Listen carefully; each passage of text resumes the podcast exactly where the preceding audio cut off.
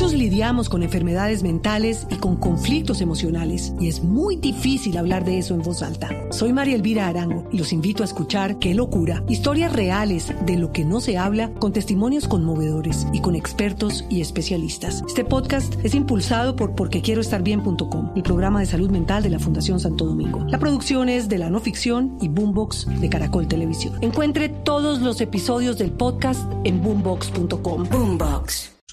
Sus 1.85 centímetros de estatura, su gran destreza técnica, su increíble despliegue físico y su habilidad para golpear la pelota con gran soltura, entre sus muchas otras cualidades para el deporte, nos ha hecho admirarlo a lo largo de sus 24 años de carrera profesional. Por supuesto, me estoy refiriendo al tenista Roger Federer, quien durante su tiempo disputó más de 1.500 partidos y ganó 103 títulos de ellos, 20 Grand Slam, 6 abiertos de Australia y por lo menos 5 victorias consecutivas en el US Open, y quien además se mantuvo por 5 temporadas en el primer puesto del ranking mundial del deporte de la raqueta.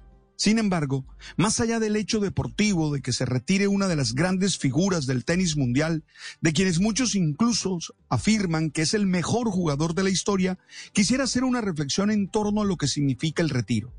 No son pocas las personas que ven la jubilación como... Muchos lidiamos con enfermedades mentales y con conflictos emocionales y es muy difícil hablar de eso en voz alta. Soy María Elvira Arango y los invito a escuchar Qué locura, historias reales de lo que no se habla con testimonios conmovedores y con expertos y especialistas. Este podcast es impulsado por porquequieroestarbien.com, el programa de salud mental de la Fundación Santo Domingo. La producción es de la no ficción y Boombox de Caracol Televisión. Encuentre todos los episodios del podcast en boombox.com. Boombox. Una desgracia, como el final de su proyecto existencial, cuando en realidad se trata de una nueva oportunidad para perseguir otros sueños y hacer la vida de otra manera.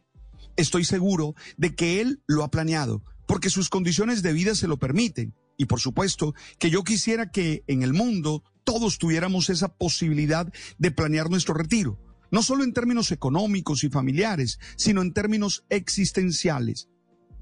Retirarse de la actividad no significa morir. Seguramente ahora se inicia una nueva etapa y probablemente veremos a un Federer técnico o a un Federer comentarista o incluso en su fase como papá, esposo. Yo que un día dejé de ejercer el ministerio presbiteral a los 49 años y comencé a vivir de una manera distinta, entiendo que siempre podemos cambiar, que necesitamos valentía, claridad mental, carácter y fuerza para realizar un nuevo proyecto sin miedo. Lo más importante es entender que el cambio no es el final y que siempre se puede asumir con gratitud por el pasado y todo lo vivido, que es donde se consiguen las mejores herramientas para seguir construyendo la vida que se quiere. Muchos lidiamos con enfermedades mentales y con conflictos emocionales y es muy difícil hablar de eso en voz alta. Soy María Elvira Arango y los invito a escuchar Qué locura, historias reales de lo que no se habla con testimonios conmovedores y con expertos y especialistas. Este podcast es impulsado por porquequieroestarbien.com, el programa de salud mental de la Fundación Santo Domingo. La producción es de la no ficción y Boombox de Caracol Televisión. Encuentre todos los episodios del podcast en boombox.com. Boombox.